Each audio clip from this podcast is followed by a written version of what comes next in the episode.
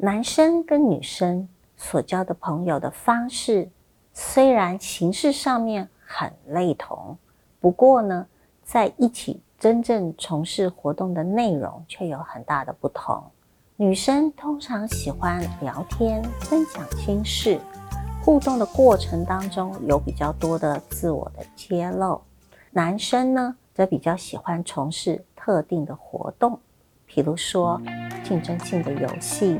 或是从事某一个特定性的运动。男生所探讨的，平常一般所讨论的话题，或者是从事的活动的内容，大部分都跟这些特定的活动有关，而且非常多的时候都有竞争或者是技能的提升。或者是竞赛的结果，这些都是男生心中，或者是跟朋友互动的时候，经常讨论到的议题。那女生通常不太希望竞争，希望分享，希望在谈天的过程当中能够被了解。所以男生跟女生在互动的方式上头。是可能有很大的差异的。不过，随着多元文化的进展，许多的男性也开始非常的重视彼此的支持跟自我的揭露，因此这可能也会减少男性跟女性在同才互动的时候的性别的差异。我们也发现常见的现象叫做共同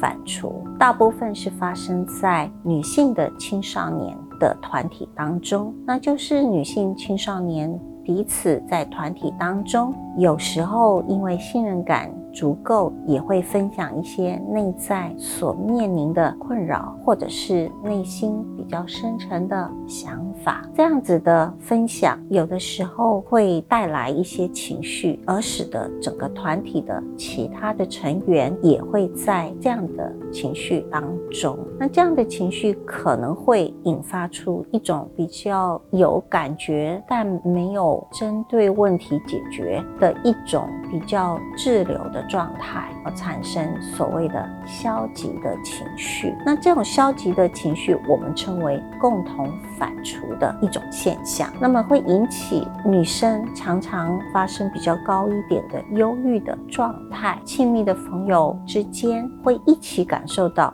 那样子的低迷跟焦虑，另外就是当我们分享我们内心比较敏感或者是比较深层的问题的时候，之后如果我们之间产生一些意见不太相同的时刻，也有可能将之前分享的议题透露到别的团体当中，或者是透露给别的其他人。这时候呢，也会对团体的维续和当事人产生。很多的伤害。